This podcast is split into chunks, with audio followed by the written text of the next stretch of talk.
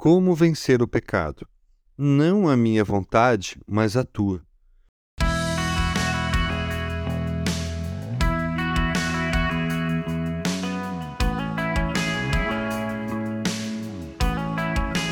Então eu disse: Aqui estou. No livro está escrito a meu respeito: Vim para fazer a tua vontade, ó Deus.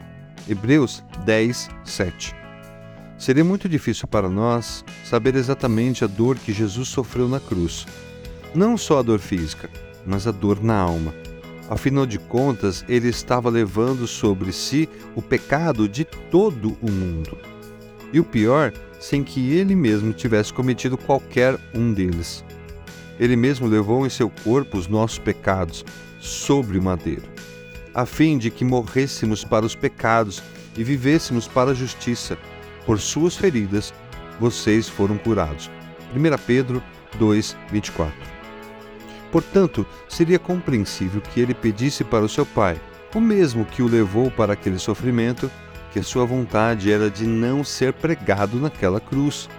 Mas Jesus sabia que fazer a sua vontade e não a do Pai era justamente o que o estava levando para aquele sofrimento.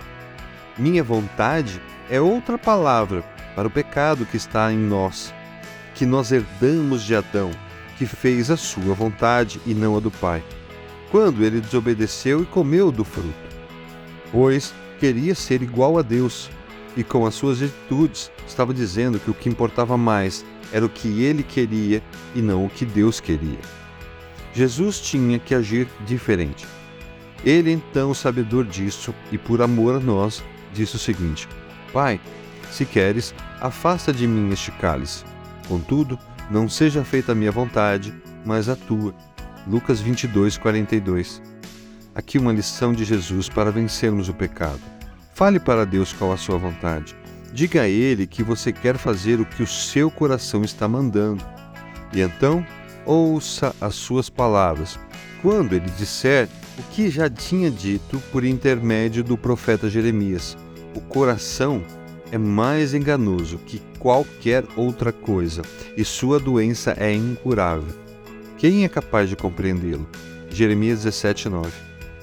O único lugar que a nossa vontade pode nos levar é o mesmo lugar que levou Adão, para longe de Deus. Mas quando entendemos isso, e não importa que situação estivermos, é apenas dizer a Ele: Deus, tire de mim qualquer coisa diferente da Sua vontade. E então, nesse momento, daremos o primeiro passo para vencer o pecado. No texto de Lucas que ouvimos, quando Jesus pede que a vontade do seu Pai fosse feita, ele ainda não estava pregado na cruz, mas sabia o que isso representaria para o seu corpo, o sofrimento que isso causaria. Estando angustiado, ele orou ainda mais intensamente, e o seu suor era como gotas de sangue que caíam no chão. Lucas 22, 44. Nesse momento, ele estava passando por uma situação de grande estresse e medo. Segundo a medicina, esse evento é chamado de hematidrose. Suar sangue é um fenômeno raríssimo causado por uma profunda emoção, por um grande medo. Deixar de fazer a nossa vontade não é simples e fácil.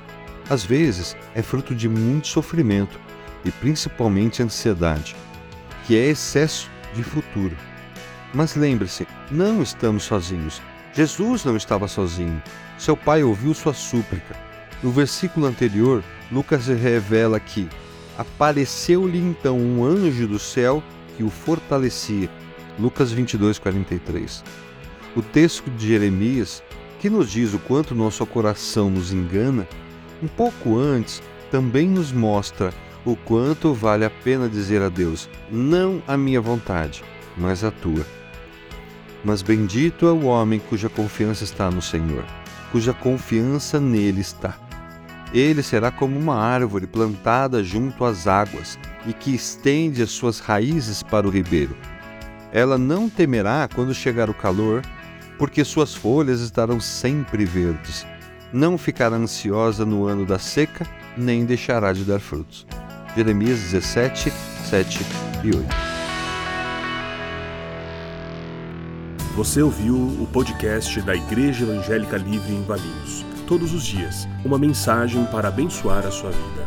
Acesse www.ielve.org.br ou procure por IEL Valinhos nas redes sociais.